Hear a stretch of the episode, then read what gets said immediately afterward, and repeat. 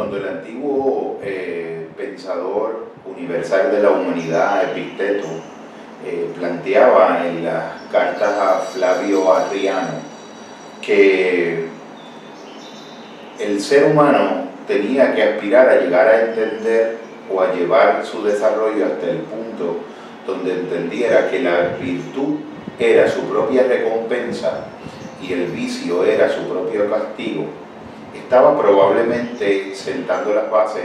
con ese maravilloso planteamiento de una de las más maravillosas dimensiones humanas que de algún modo pudieran ser eh, algunas de las innumerables dimensiones de posibilidad de existencia perdidas en el mundo de la modernidad y el utilitarismo que nos arropa.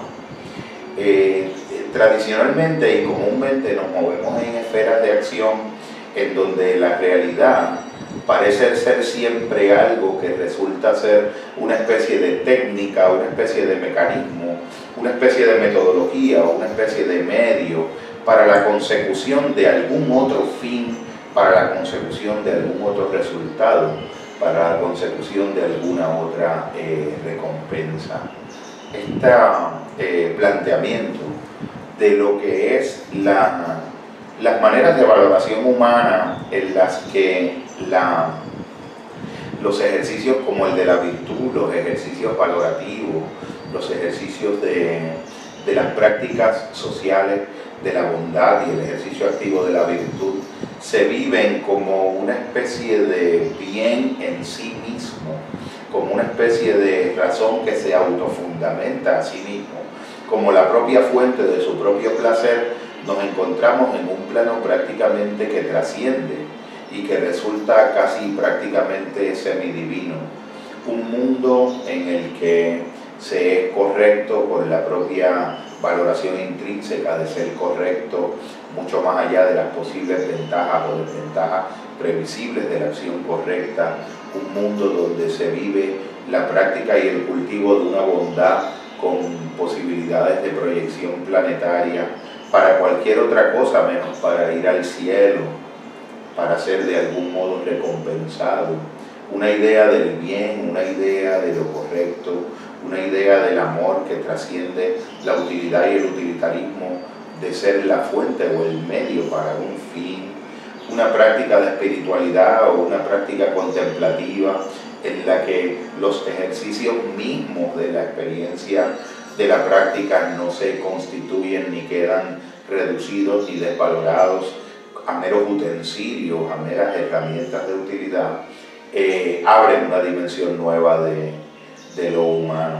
Ese, esos ejercicios que aquel, o dimensiones de la vida humana, de algún modo eh, en gran desuso en la vida moderna, desteñidas del horizonte de lo humano, prácticas como la del juego auténtico, prácticas como las del ejercicio del símbolo, prácticas como la del ejercicio de la fiesta, estas tres últimas dimensiones o ejercitaciones de la conciencia humana y de la interacción humana que fueron planteadas por aquel gran padre de la hermenéutica en el siglo XX, Hans-Georg Gadamer, cuando planteaba que la idea del juego era la experiencia del regocijo cuando el ser humano practica el movimiento por el movimiento mismo, la experiencia del símbolo en la que el ser humano practica la experiencia del significado por el significado mismo y la experiencia de la fiesta donde el ser humano practica la experiencia del encuentro celebratorio y regocijado con otro ser humano por la propia naturaleza del encuentro mismo. Son tres dimensiones de actividad de lo humano donde nada es un medio para el fin de alguna otra experiencia. ¿Qué sería de nuestro mundo cuando la bondad fuera vivida como prescribía nuestro compañero Epicteto, que podía ser la virtud, casi como su propia recompensa? ¿Qué sería de un mundo donde las razones para hacer algo o dejar de hacer algo no fueran un cálculo de utilidad o de previsión de las posibles consecuencias de ventaja o desventaja para la propia individualidad egoica, sino más bien el propio encuentro con dimensiones que son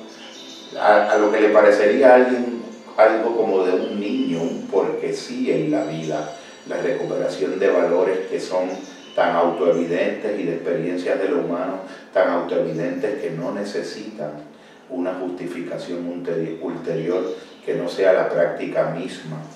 Un ejercicio como la gratitud, por ejemplo, que de algún modo nos conecta con el reconocimiento de todo lo que nos ha sido dado en todas las circunstancias en las que hemos podido lograr algo, precisamente sin perder bajo la euforia de esa eh, celebración cuando logramos algo, de todo lo que nos acompañó, que nos fue dado, que no nos dimos a nosotros mismos, que fue la plataforma y la base sobre la que pudimos hacer lo que terminó siendo un logro o lo que terminó siendo la manifestación de una creación